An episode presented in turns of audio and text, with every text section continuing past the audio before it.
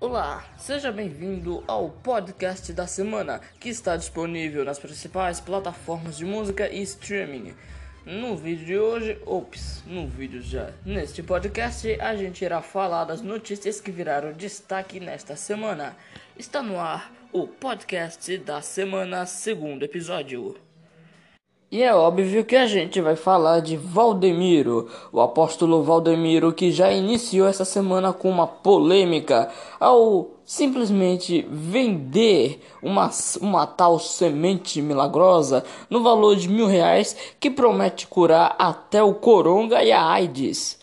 Rapaz, será mesmo que isso é milagroso? Será mesmo que isso é milagroso?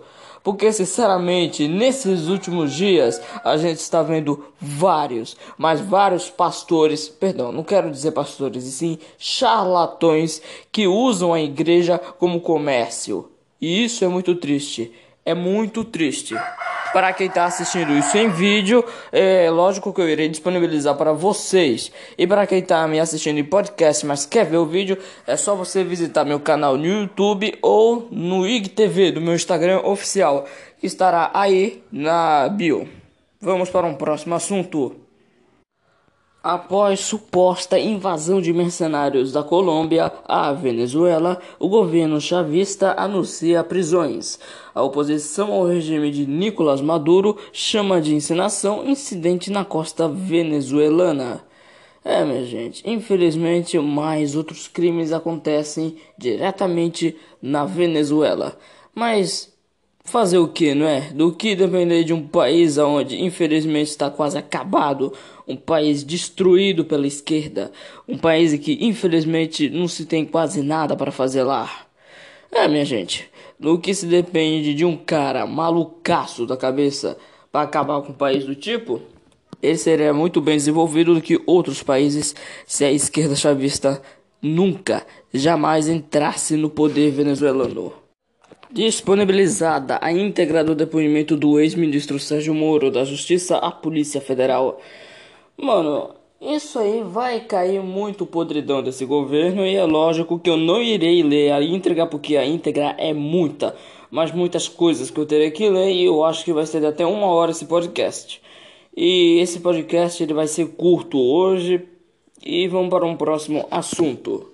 E o presidente da nossa República Federativa do Brasil voltou a apoiar ato antidemocrático e diz que não vai mais admitir interferência.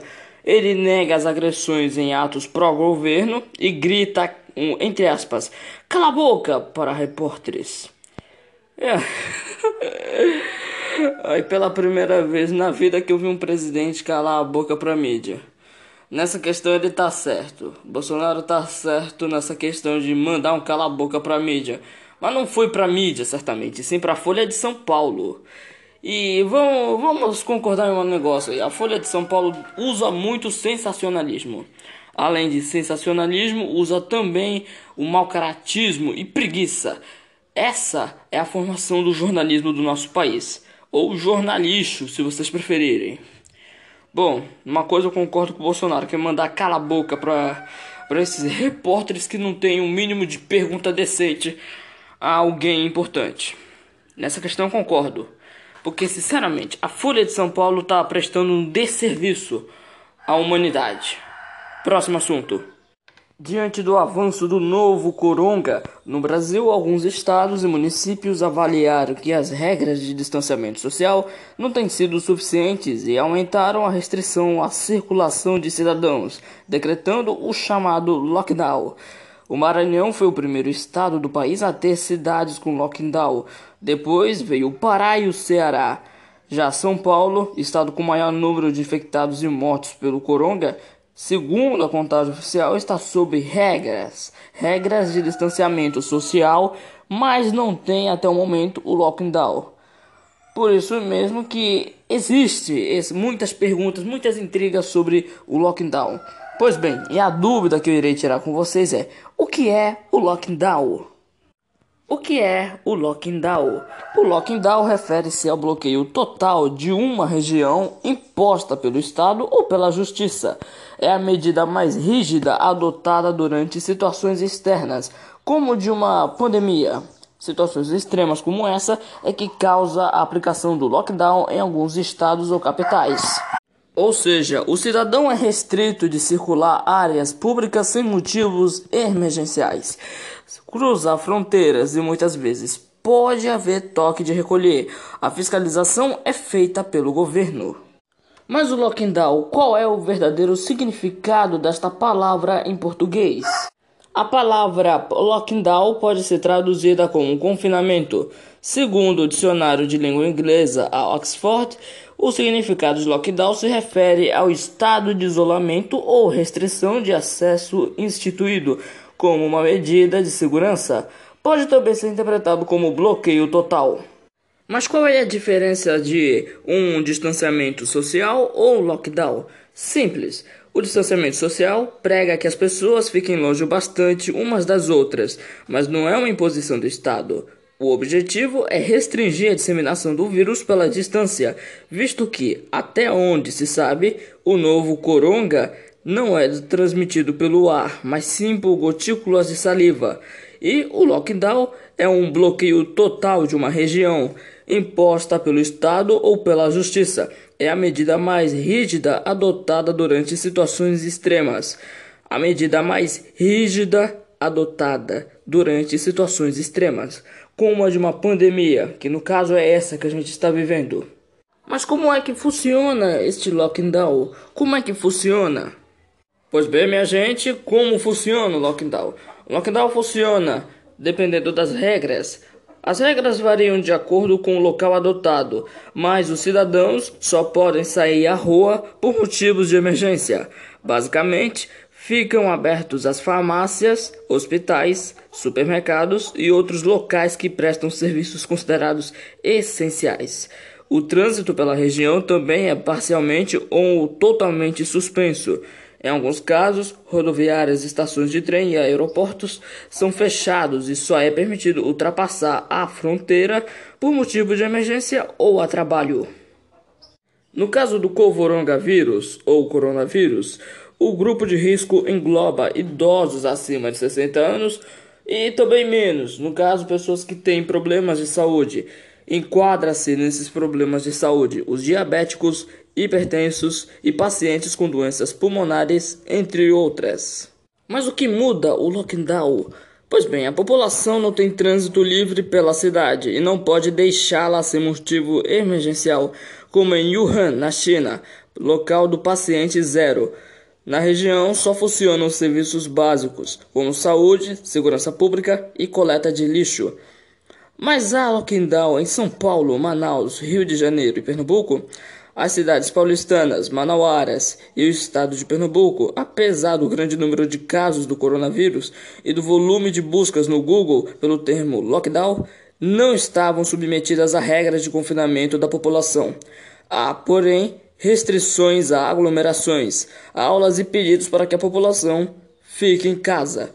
No caso do Rio de Janeiro, a prefeitura adotou um lockdown parcial na zona leste do Rio de Janeiro, Copacabana, na Zona Sul, também deve estar alvo de tal medida. No estado fluminense, Niterói, Niterói terá lockdown a partir do dia 11 de maio. Me desculpe aqui pela gagageira aqui, pela dificuldade da palavra Niterói. Pois bem, repetindo, Niterói terá lockdown a partir do dia 11 de maio. O lockdown está valendo aonde? Aqui no Brasil, o lockdown já foi adotado no Maranhão, Pará, Fortaleza, Niterói e em parte da zona oeste do Rio de Janeiro. A medida é discutida pela aplicação em quatro grandes focos da doença no país: São Paulo, Rio de Janeiro, Manaus, Recife e também no Espírito Santo.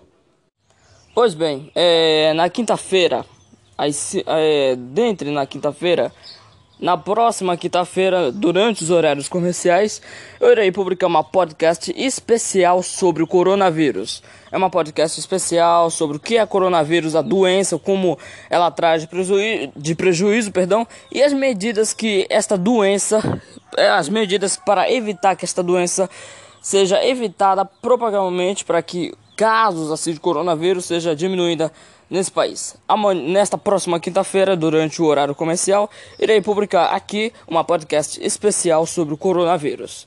Próximo assunto.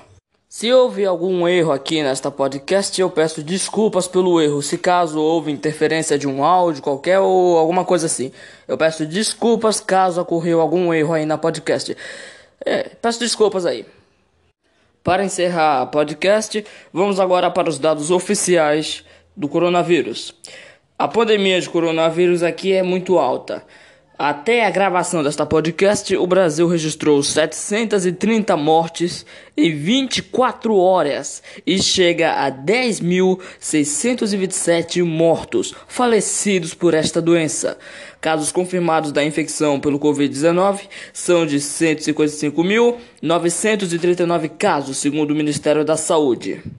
E termina por aqui o segundo episódio do podcast da semana. A gente se encontra no próximo domingo. Eu agradeço demais pela audiência de todos. E quem não me conhece, eu me chamo Kailan Riquelme e eu tenho muitas plataformas. Eu peço por favor para que vocês me sigam no Instagram, Twitter e no YouTube, aonde eu publico alguns vídeos lá no meu canal. Eu agradeço demais, mas demais mesmo. Muito obrigado pela audiência de vocês e eh, eu espero que a gente se encontre diversas vezes, tá? Essa podcast é semanal e vai ao ar todos os domingos aos finais da noite, tá ok? E na quinta-feira eu irei publicar uma nova podcast. Na quinta-feira, uma nova podcast que vai falar sobre o coronavírus, os sintomas da doença, quais os danos que essa doença causa em muitas pessoas e as medidas judiciais, as medidas que muitos governantes estão tomando para que a propagação do coronavírus não suba, tá ok? Muito obrigado, muito obrigado pelo distância. Eu até peço desculpas pelos erros que aconteceram aqui no podcast. Peço sinceramente todas as desculpas e eu agradeço a vocês pela audiência. Muito obrigado a todos. Espero que vocês tenham gostado deste formato de podcast.